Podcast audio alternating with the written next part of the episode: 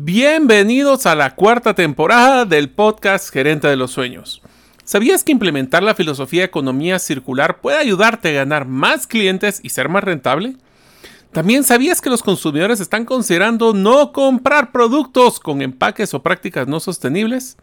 En este episodio platicaremos con Paulo Laguardia sobre qué es economía circular, cómo poder implementarla en nuestro negocio sin importar el tamaño y dónde son los lugares más importantes donde puedo eliminar desperdicio. Espero que este episodio te sea de mucho valor. Soy Mario López Salguero, ex ejecutivo del mundo corporativo, ahora emprendedor en múltiples industrias como la aceleración de negocios, salud y bienestar, autogestión de documentos legales y plataformas basadas en blockchain. Cuando inicié mis emprendimientos hubiera ahorrado mucho tiempo y dinero de poseer a mano las competencias gerenciales y herramientas prácticas para manejar y acelerar mis negocios. Mi forma de devolver un poco de las bendiciones que he recibido en mi vida es este podcast, Gerente de los Sueños, que se enfoca en temas prácticos simples, relevantes y que puedas implementar hoy mismo. Aprenderemos la metodología comprobada para manejar y acelerar tu negocio, usando la analogía que manejar un negocio es como manejar un carro. La carretera es las necesidades del cliente. La meta es nuestro plan estratégico. Las llantas delanteras es nuestro propósito y plan operativo. Las llantas traseras que nos dan tracción son las ventas y mercadeo. El motor es nuestro talento humano y lo que soporta el carro es el chasis con nuestras áreas de soporte. La gasolina que utilizamos para mover el carro es el flujo de caja. ¿Y quién mejor que el conductor como líder de la organización, acompañado de los pasajeros que son los stakeholders o partes integrales del negocio? Cada semana te damos contenido de valor para que ganes en la carrera de los negocios. Y recuerda que mi sueño es que vivas tu vida con pasión, resiliencia y templanza. Iniciamos. Hola amigos, bienvenidos al episodio número 157 del podcast Gerente de los Sueños. Como saben, mi nombre es Mario López Salguero y les recomiendo que al momento de guardar un documento en su computadora, coloquen de inicio antes del nombre el año, mes y día para poder estar después seguido por el título. Esto lo que va a hacer es que cuando los trates de ordenar cronológicamente sea más fácil. Deseo agradecerte que nos escuches el día de hoy. Si todavía no eres parte de la comunidad de los sueños, Puedes hacerlo suscribiéndote a nuestros correos electrónicos ingresando a la página gerentedelosueños.com o a través de su lista de difusión en WhatsApp enviando tu nombre al más 502 más 502 para aquellos que nos escuchan en los más de 55 países fuera de la frontera de Guatemala y el número celular 5017-1018. Repito, 5017-1018. El día de hoy hablaremos con Paulo Laguardia. Eres ingeniero ambiental con posgrado en administración de empresas o MBA con especialización en innovación. Nació en Guatemala y vivió por más de 15 años en Brasil, donde actuó en diversas áreas como energías renovables, créditos de carbono, licenciamiento, gestión de unidades de tratamiento de residuos, innovación, estrategia de sostenibilidad, entre otros. Paulo es fundador y director de Alfa Tenamit, una empresa dedicada a la sostenibilidad empresarial, economía circular, ecoinnovación y estrategias de ESG que tienen los clientes en toda América Latina. Sus tres principales éxitos es desarrollar los proyectos de aprovechamiento energético de biogás, aumentando el volumen de créditos de carbono de proyectos de reducción de emisiones y asuntos relacionados. Su segundo, creación de metodologías y plataformas para poder atender empresas en diferentes países de América Latina. Y tercero, la fundación de Alpha Tenamit, Breath Handmade Resilience y otros emprendimientos. Es host también de un podcast en portugués llamado Alem do Zero donde entrevista a personas que trabajan en ciencia, tecnología y negocios en el área ambiental. También es co-host de Librocoli Podcast, un show en español para los apasionados de los libros, la lectura y la buena conversación. Además es cofundador de Breath Handmade Resilience, emprendimiento de triple impacto que apoya a migrantes, reducir la huella de residuos de aserraderos y la industria de la construcción y genera oportunidades económicas para los participantes. Si quieres poder contactarlo, lo puedes encontrar en LinkedIn en su cuenta personal Paolo Laguardia, el de la empresa Alpha Tenamit, que es A-L-P-H-A, guion en medio Tenamit, o a través del correo beal con B pequeña, B alta, bealfa arroba alfatenamit.com voy a poner sus contactos mejor en las en los eh, infografías por si alguien lo quiere contactar iniciamos esta entrevista Hola amigos, bienvenidos al nuevo episodio de Podcast Gerente de los Sueños, donde les brindamos las herramientas y las competencias necesarias para que ustedes, los líderes de impacto, cumplan sus sueños. Como ustedes saben, estamos iniciando nuestro cuarto año en el aire. Estamos muy contentos de poder haber cumplido ya tres años cerrados, donde hemos logrado pues, más de 45 mil descargas en 36 países. Eh, sorprendentemente, eh, no solo estamos siendo escuchados fuertemente en Guatemala, sino en Estados Unidos, habla hispana, así que estamos muy contentos con eso y estamos también interesados en seguir manteniendo ese valor que hemos cumplido por los próximos pues, tres pues, más años que estaremos tratando de llegar. Hoy, como ustedes escucharon, tengo un gran invitado, se llama Paulo Laguardia, que vamos a hablar de un tema que a mí personalmente eh, me apasiona, que es el tema de economía circular. Pablo, primero que todo, bienvenido. Muchas gracias, Mario. Es un gusto, un honor estar aquí participando en este podcast. Ante todo, felicidades por esa trayectoria espectacular eh, en el mundo de los podcasts. Creo que en Guatemala deben ser pocos los que tienen esta trayectoria, así que muchas felicidades. Te puedo decir que somos consistentes y no por decir aquí persistentes, pero bueno. Una de las cosas que te quería comentar, eh, Paulo, es que eh, yo me involucré en temas de economía circular porque certifiqué una de mis empresas como empresa B como empresas de B Corps. Entonces ahí empezamos a involucrarnos en el concepto que vamos a hablar hoy, que es economía circular. Economía circular, solo para que tengamos un contexto más que una tendencia o una, una temática, es realmente una forma diferente de hacer negocios. Entonces, tal vez, Pablo, lo que me encantaría es que nos describieras y empecemos describiendo qué es economía circular y después platicaremos por qué es relevante para las empresas pequeñas o medianas pensar en este modelo. Perfecto, gracias. Antes que todo, pues también me gustaría eh, decirte que escuché ese episodio, inclusive cuando hablaste con las personas de, de B Corp. Eh, Pamela, si no estoy mal, ¿verdad? Sí, sí, sí. número 126, para que quede claro que sí escucho tus podcasts, así que estamos aquí también alineados en ese sentido. Pues no, comparto contigo eh, esta pasión por la economía circular, por la sostenibilidad, por la ecoinnovación, la gestión de residuos, entre otras cosas y sin duda alguna es un concepto, un nuevo modelo, ¿no? Y aquí pues me gustaría comenzar definiendo la economía circular como dos cosas, siendo un riesgo y una oportunidad para las empresas. Eh, conociendo pues que la audiencia de este podcast principalmente son eh, emprendedores, gerentes, eh, personas que están desarrollando estos proyectos internamente, debemos entenderlo como un riesgo y una oportunidad. ¿Riesgo por qué? Porque bueno, viene a cambiar muchas cosas que hacemos actualmente de forma lineal y una oportunidad porque nos presenta eh, la posibilidad de crear nuevos modelos, nuevas formas de generar negocios, ¿no? Entonces, ¿qué es la economía circular? Creo que la mejor forma de definirla, Mario, es eh, entender qué es una economía lineal, ¿no? Que es justamente esto que estamos hablando, ¿no? Entonces, extraemos recursos de la naturaleza, los transformamos en productos, estos productos salen al mercado, se venden y luego pues se descartan. Esto es la economía lineal. ¿sí? La que estamos acostumbrados eh, y pues que poco a poco ha venido cambiando con el, concepto de la economía circular, que busca justamente cerrar este ciclo, hacerlo circular. ¿Y cómo lo hace? Bueno, eh, a través de modelos de producción y de consumo que incluyen conceptos de compartir, alquilar, reutilizar, reparar, renovar y por último reciclar.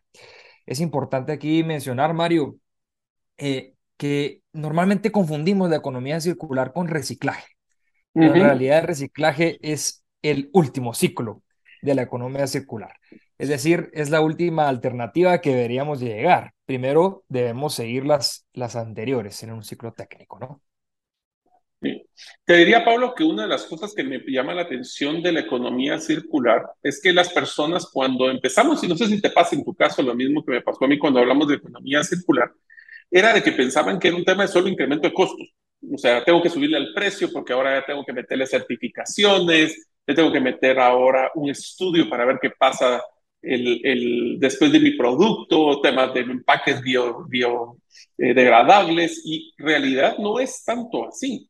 Es un tema donde nosotros simplemente podemos tomar decisiones efectivos en costos, pero enfocados a no solo contribuir a la contaminación, al descarte de productos, inclusive la forma que diseñamos productos.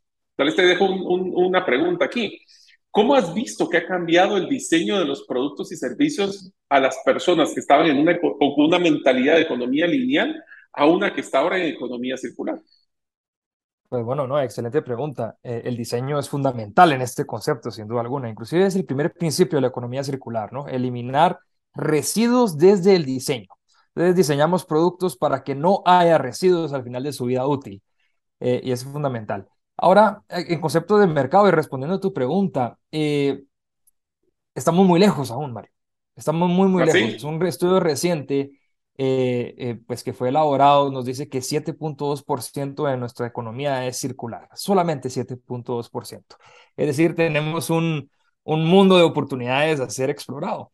El, el, propio Foro Económico Mundial, junto con la N. MacArthur Foundation, nos dice que el mercado de la economía circular gira alrededor de 4.5 billones de dólares. Es decir, hay un mercado gigantesco que aún no está siendo explorado. Y es aquí donde pues invitamos a las empresas y a toda la audiencia a que se unan a este concepto y busquen explorar qué oportunidades hay en, este concepto. El diseño de los productos es pues el primer paso, ¿no?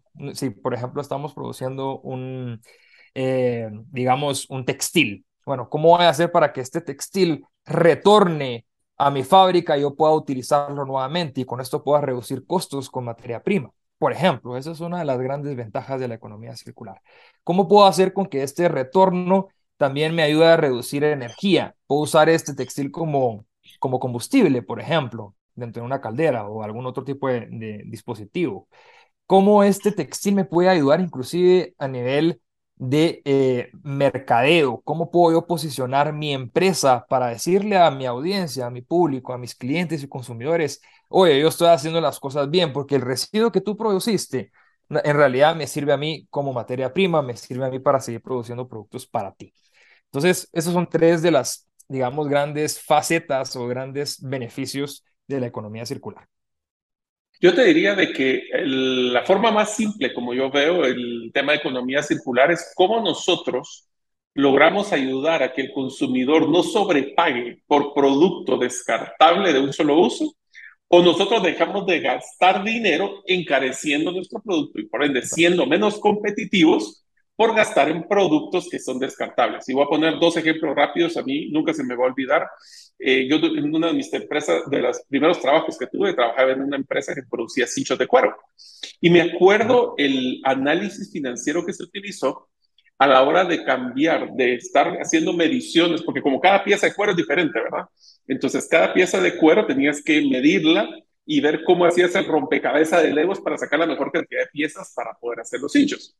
Y el análisis que se hizo fue cómo podríamos conseguir un escáner para medirlo, que automáticamente el sistema escogiera cuál era la mejor combinación.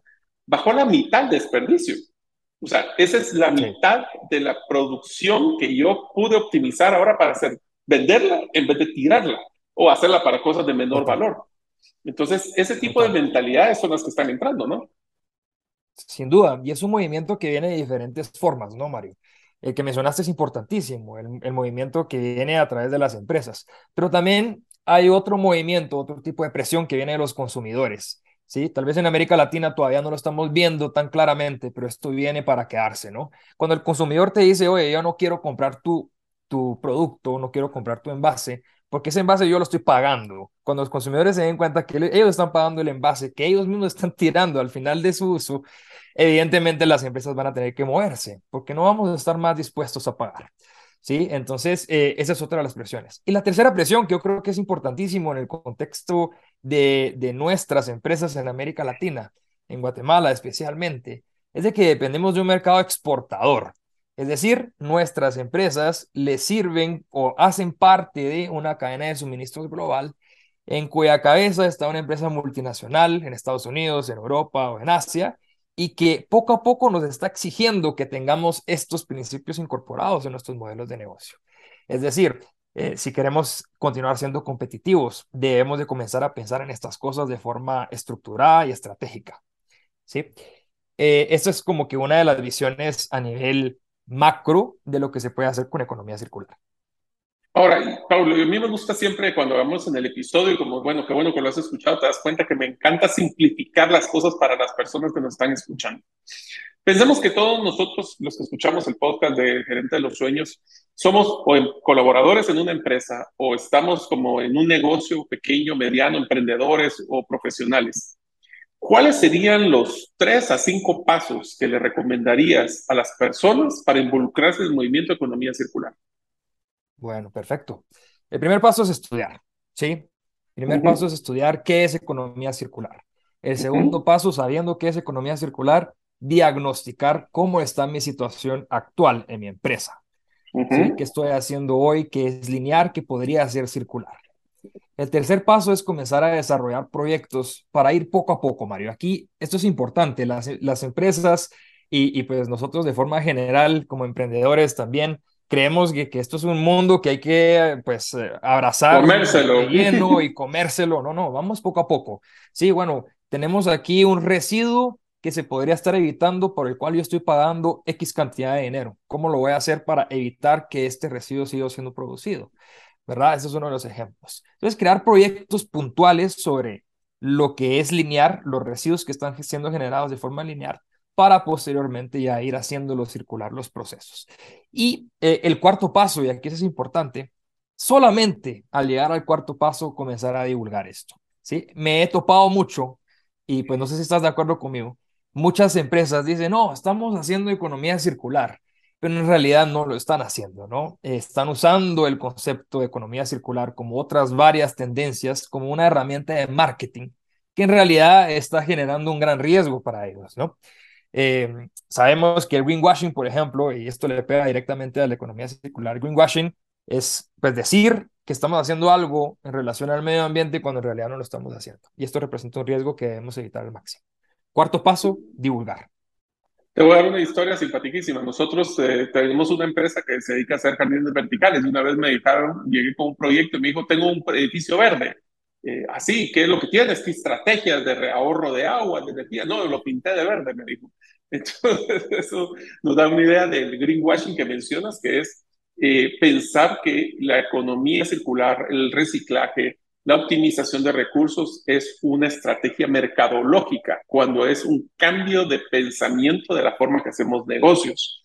Pero yo quisiera que fuéramos un poquito más como, porque cuando hablamos de economía circular, tal vez perdemos a las personas entonces, ¿cómo, ¿cómo se puede involucrar las personas o cuáles son los proyectos más exitosos que tú has visto en tu, en tu asesoría y a tu, acompañamiento? ¿Cuáles han sido los proyectos icónicos que te gustaría dar como inspiración a las personas que quieren empezar a involucrarse en temas de economía circular? Que dirías, ala, esto, si ustedes lo pueden hacer, sería espectacular para su negocio. Claro, tengo uno en específico que me, me llama mucho la atención y siempre lo uso en mis charlas, que es una industria textil en Guatemala eh, que eh, pues se dedica a fabricar eh, ítems textiles de diferentes tipos. Esta empresa pues tenía sobra de hilo al final de su proceso y este hilo era descartado, ¿verdad? Al comenzar a aplicar estos principios, ellos comenzaron a hacer cintas con el hilo que estaba siendo pues descartado anteriormente y las cintas quedaban de diferentes colores, ¿no? Porque el hilo iba cambiando conforme la producción. Dos cosas hicieron con esto, crearon un producto nuevo, ¿sí? Un producto que ellos eh, catalogaron como un producto más sostenible porque estaban siendo utilizados residuos de hilo y cada, cada lote de estas cintas era único. Entonces le agregaron valor también al ser único. Ese es uno de los casos. En esta misma empresa, también aplicando los principios de la economía circular, se dieron cuenta que estaban perdiendo calor, ¿sí? En uno de sus procesos. El calor pues se iba a la atmósfera y listo, ¿no? Ese, simplemente se perdía. Comenzaron a usar este calor, lo canalizaron a través de, ductos especiales y crearon cámaras de secado de hilo utilizando el calor eh, residual. Nuevamente, circulando lo que antes era considerado un residuo. Esos son dos de los ejemplos claros, simples, que simplemente se, se, pues, eh, se sentaron y comenzaron a pensar qué podemos hacer de forma simple con lo que estamos perdiendo. Son dos ejemplos simples eh, que responden a tu pregunta, ¿no, Mario? Sí, yo te voy a dar un par más que también me ha tocado convivir y es interesante. Uno es el tema de material de empaque. Una de las cosas que a veces nosotros pensamos es que porque el empaque que utilizamos es el mismo que el de la competencia, entonces estamos en el mismo nicho.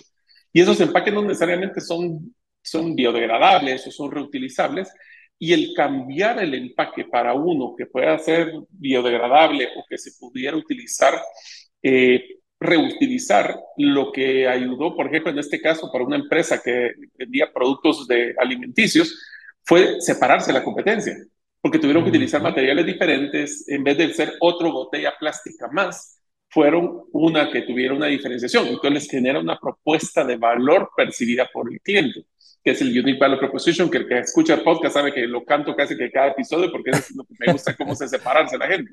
Es más, te lo diría así, economía circular es ahora la base para separarte de la competencia ante los ojos de un consumidor que es más susceptible a ese tipo de cosas.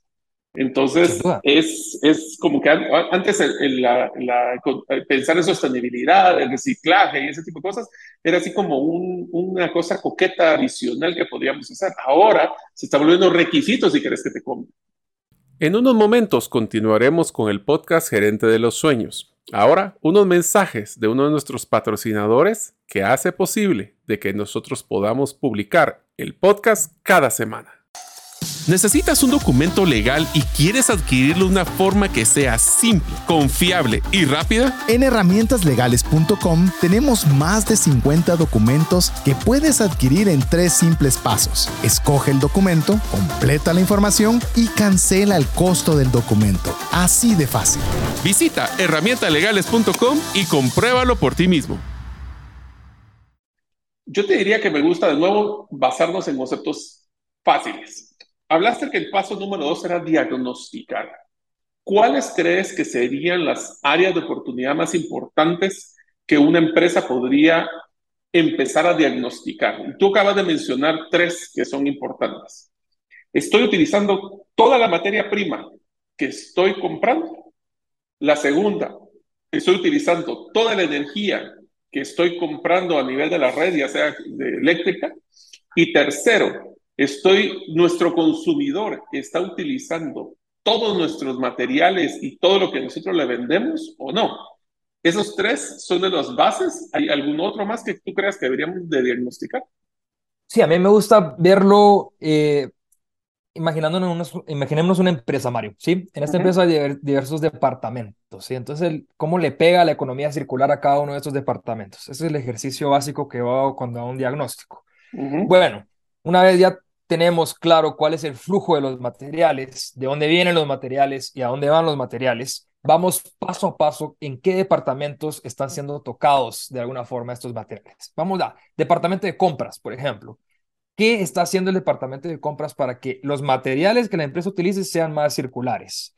¿Qué está haciendo el departamento, por ejemplo, de gerencia o la estrategia o los líderes de la organización para incorporar esto en el modelo de negocios? ¿Qué está haciendo el departamento comercial para identificar estas nuevas oportunidades o estas tendencias que acabas de mencionar a nivel consumidor? ¿Será que las nuevas generaciones evidentemente vienen con una mentalidad diferente y consecuentemente pueden dejar de comprar nuestros productos por no ser circulares? Esa es una pregunta que se tiene que hacer el departamento comercial. Y así sucesivamente, ¿no?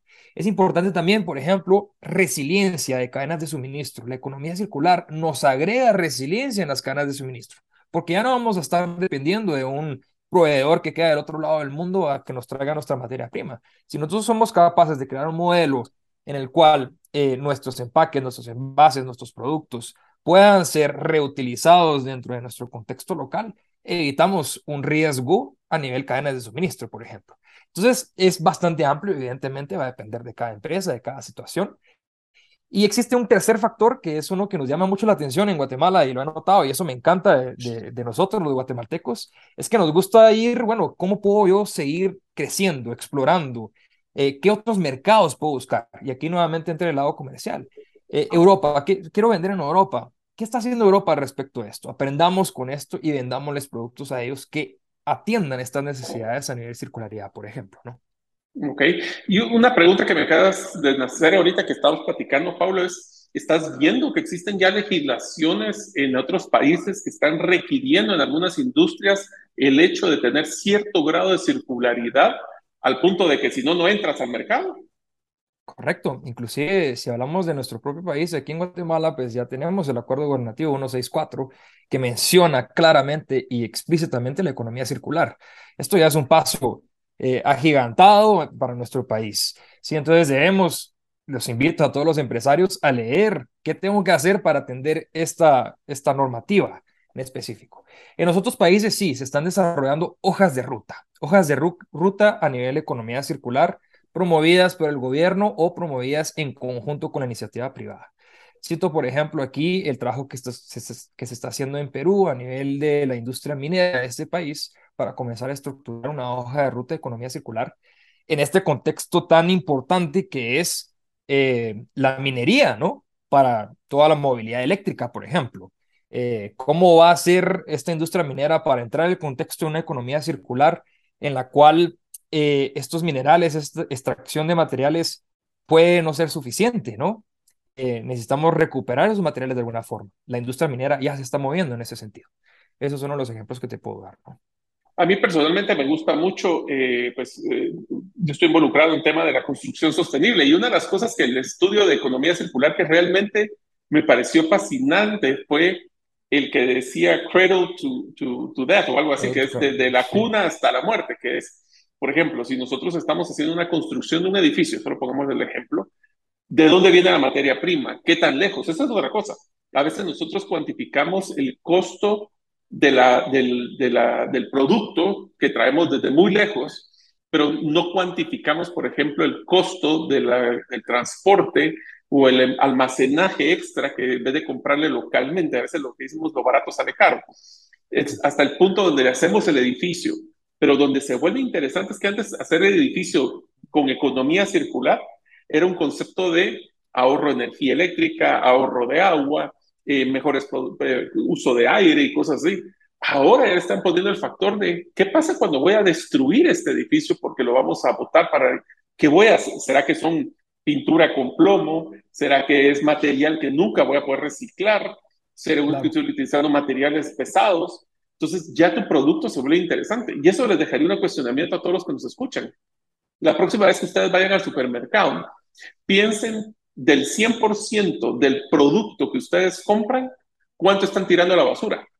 Y usualmente piensen esto en temas de empaques de líquidos, en las bolsas plásticas, en hasta el tema de cuánto te dura el producto.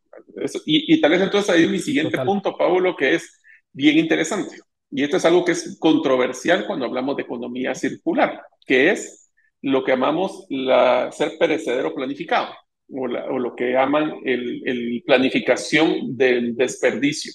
Esto lo que significaba es que antes los productos se diseñaban para poder sobrevivir una vida. ¿Por qué? Porque nunca sabíamos si íbamos a poder comprar otro producto parecido, una estufa, una, una casa, y ahora se tiene lo que es ese desperdicio planificado.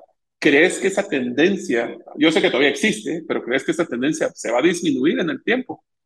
sin duda, se debe disminuir significativamente. Inclusive regresando a tu ejemplo de la industria de la construcción, eh, tocaste el segundo principio de la economía circular, ¿no? Que es mantener y circular productos. Si miramos un edificio como si fuera un producto, ¿no? Eh, circulando o dentro del contexto de utilización en su mayor valor. Es decir, ya no vamos a, a diseñar un edificio y construir un edificio sabiendo que se va a destruir en breve para que en algunos años podamos construir otra cosa sobre él.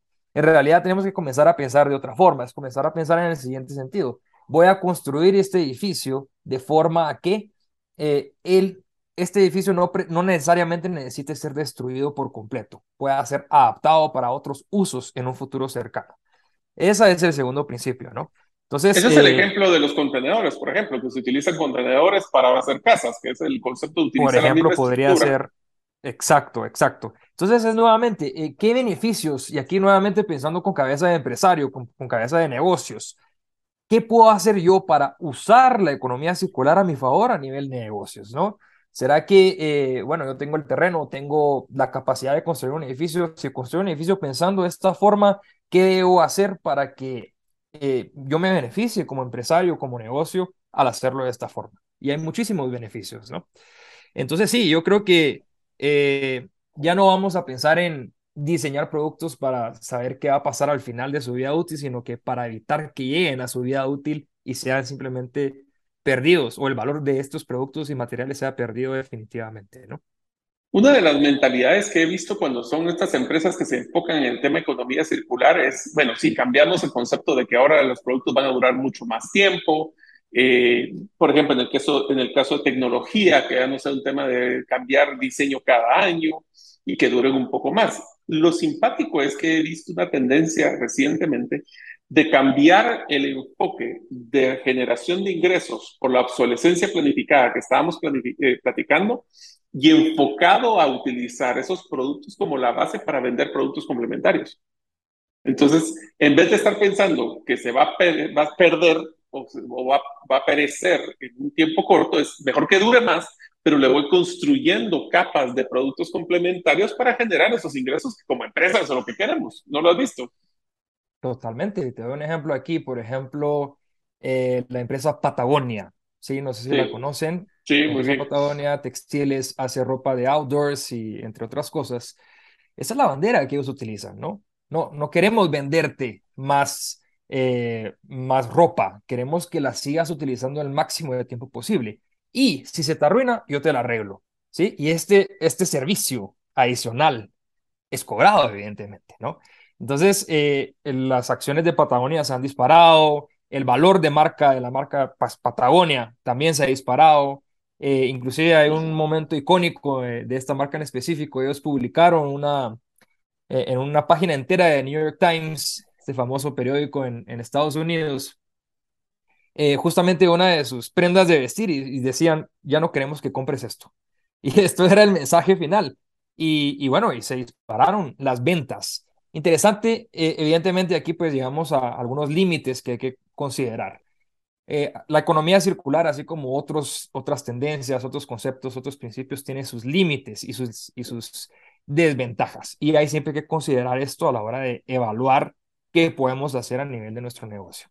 ¿sí? Entonces, en el caso de Patagonia, muchos fueron eh, los que criticaron a la empresa. Bueno, hicieron esto, causaron un boom y en vez de reducir el consumo, en realidad lo aumentaron.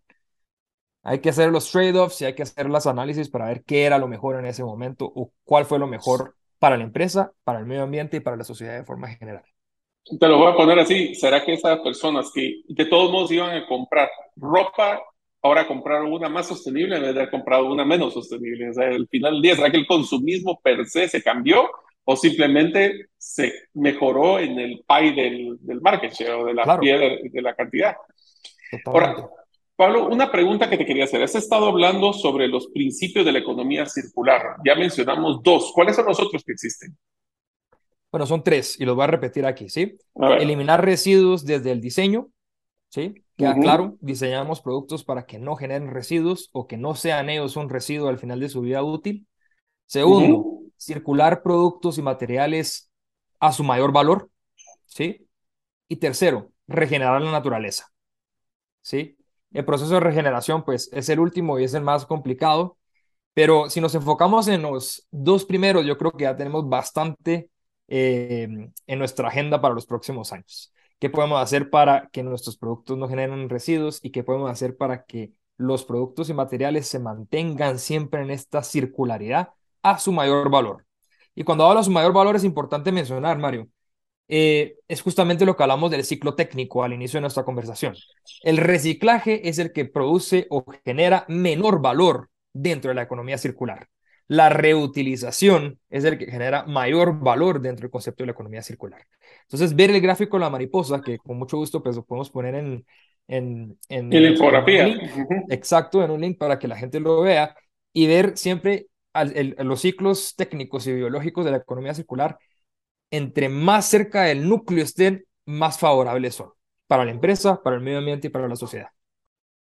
A mí personalmente siento que la economía circular es un buen negocio, o sea, en el sentido de que es, no solo es percibido como una propuesta de valor diferenciada por los consumidores, sino que cuando rompemos el paradigma de las finanzas tradicionales, nos damos cuenta de que encontramos muchos costos ocultos o ganancias ocultas que de otra forma no lo hubiéramos identificado. La pregunta del millón es, si yo estoy en un modelo lineal y voy a querer pasarme a uno circular, es caro. Y si es caro, ¿cómo manejo esos costos? ¿Qué es lo que te ha tocado vivir a ti en ese tipo de consultoría? Excelente pregunta. No es caro. Eh, no necesariamente necesitas un consultor para hacerlo. Lo puedes hacer internamente. Estamos hablando, estoy seguro en la audiencia, con muchos dueños de pymes, gerentes de pymes, eh, muchas veces eh, sabemos que los recursos son limitados, ¿sí? No hay espacio para contratar a un consultor, pero no hay ningún problema. Lo podemos hacer. Nuevamente, el primer paso es estudiar qué es la economía circular. Segundo paso, diagnosticar cómo está nuestra, nuestra, nuestro concepto, nuestro flujo, y luego voy a comenzar a generar acciones. Siendo así, no se, no se vuelve un proceso muy caro. En realidad, lo veo yo, eh, y regresando al inicio de mi conversación, ya ni siquiera es como un plus o algo adicional que tengo que hacer. Esto se puede convertir en un riesgo significativo para mi negocio. Entonces, no importa eh, eh, si lo haces internamente o si contratas a un consultor o si lo haces simplemente contratando una, una tercera persona dentro de tu equipo de trabajo, pero lo tienes que hacer. Ese es la, el mensaje final, ¿no? Puede ser caro dependiendo de cómo lo hagas, pero lo puedes comenzar a hacer pequeño, con proyectos pequeños. Solo los invito a que se metan y que entren de cabeza en este, en este asunto, ¿no? Y hablando de invitaciones, realmente yo la siguiente invitación que haría es para si tú eres un colaborador dentro de una empresa, ¿Tú cómo sentirías de que tu jefe te llegue eh, o te acepte una propuesta donde le dices, mira, estoy involucrándome en el tema economía circular y creemos que esto puede ser un valor para la empresa y haces un estudio sencillo de cómo poder mejorar el uso de tus propios recursos? ¿Cómo te sentirías, cómo crees que sería tu carrera profesional en una empresa si llegas con un tema de valor como ese? Yo creo que sería importante que todos, todos, independientemente de qué área dentro de la organización estés, debemos de involucrarnos en este concepto para dar valor hacia las organizaciones. Eh, creo que deberíamos de meterlo en un plan de carrera, ¿no crees, Pablo?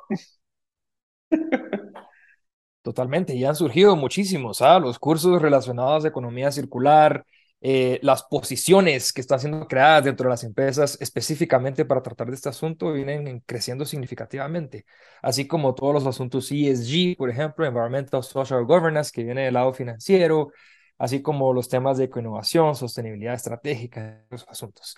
Entonces, desde el punto de vista, y aquí pues tocaste un punto bien, bien, bien relevante para nuestra región, eh, eh, recientemente se hizo un estudio en América Latina y el Caribe y se dice que la economía circular va a generar alrededor de 4.8 millones de puestos de trabajo en la región. Entonces, eh, nuevamente, aquí también se convierte en una oportunidad a nivel individual y profesional para muchos de los que nos están escuchando. Estudiando esos asuntos, uno puede trabajar con economía circular en una empresa. A ver, yo sé que no, no tienes que contestarme en este momento, pero te lo tiro así en frío, Pablo. ¿Tienes algún libro o curso que crees que valdría la pena que las personas fuera como su primer punto de partida para conocer sobre economía circular o alguna página web que se te ocurra? Sí, les recomiendo que comiencen con la página web de Ellen MacArthur Foundation, eh, Ellen MacArthur, pues para mí es como, eh, digamos, la piedra fundamental de cómo eh, se está trabajando este asunto a nivel global. Ellos tienen material muy interesante. Asimismo, les recomiendo el libro que se llama Economía Circular de Catherine Whitman, Whitman con dos S. creo que es un excelente comienzo también para entender un poquito más. Es un libro grande, lo tengo aquí. Eh, si lo puedes ver, Mario, yo sé que esto no se graba en video, pero... Sí, sí, sí, lo estoy viendo, economía circular. Les voy a poner los vínculos a las personas en la infografía para que puedan verlo en Amazon. Perfecto. Y hoy en día, pues hay una infinidad de cursos que ustedes pueden entrar, desde cursos, eh, pues ya con un valor más elevado en universidades de, de renombre, a cursos un poco más simples, eh, que creo que para mí son suficientes para quien trabaja en una pyme, por ejemplo, para que puedan comenzar a entender este asunto, sin duda. Ok, Pablo, y una pregunta, tomando en cuenta de que hay personas que sí les gustaría que alguien les acompañe, por lo menos en el diagnóstico, inclusive en el acompañamiento de mejora, ¿cómo podrían contactarte para poder eh, pues, hacer una cita o darle seguimiento a este tema si quisieran platicar contigo? Claro, no, con mucho gusto. Eh, bueno, contándoles un poco, Alfa Tenamit es una empresa eh, digital. Trabajamos con economía circular, prácticas ESG y ecoinnovación. Eh, todos nuestros servicios son montados en plataformas digitales, lo que hace que nuestros productos sean más accesibles para empresas eh, pymes, por ejemplo, o empresas grandes también. Nos pueden contactar a través de nuestra página web www.alfa.tenamit, así como se escucha, .com. Y también en redes sociales estamos en Instagram y en LinkedIn principalmente, pues somos, eh, es nuestra red más activa eh, actualmente. Y me pueden escribir directamente laguardia.paulo.alfatenamit.com. Perfecto, Pablo. Pues Miriam, muchísimas gracias. Como te dije, el tiempo se pasa volando en nuestros programas. Son conversaciones muy interesantes. Y les dejo el reto a ustedes, amigos. ¿Qué creen que podrían investigar esta semana? No, no mañana o pasado, hoy. qué podríamos investigar sobre economía circular y cómo eso afectará mi economía personal y familiar y cómo eso podría cambiar en la industria donde nosotros vivimos y compartimos. Así que te dejo, Pablo, para que te despidas de la audiencia y agradecerte por el tiempo que nos has brindado el día de hoy. Con gusto, Mario. Nuevamente felicidades por estos cuatro años ahí de, trabajo en el podcast. Y a todos los que nos escucharon, pues muchas gracias por su tiempo. Ha sido un honor participar en este podcast hablando de este tema apasionante que es de economía circular. Perfecto, pues muchas, muchísimas gracias amigos, los esperamos en el próximo episodio, ya el segundo episodio del cuarto año del podcast Gerente de los Sueños y nos vemos la próxima semana. Muchas gracias por escuchar este episodio del podcast Gerente de los Sueños. Recuerda que si deseas recibir la infografía de este episodio, solo debes hacerlo inscribiéndote en la comunidad de los sueños en la página gerentedelosueños.com o enviando tu nombre al WhatsApp del teléfono más 502 50 17 10 18. Nos vemos en el próximo episodio y que tus sueños de esta semana se vuelvan una realidad.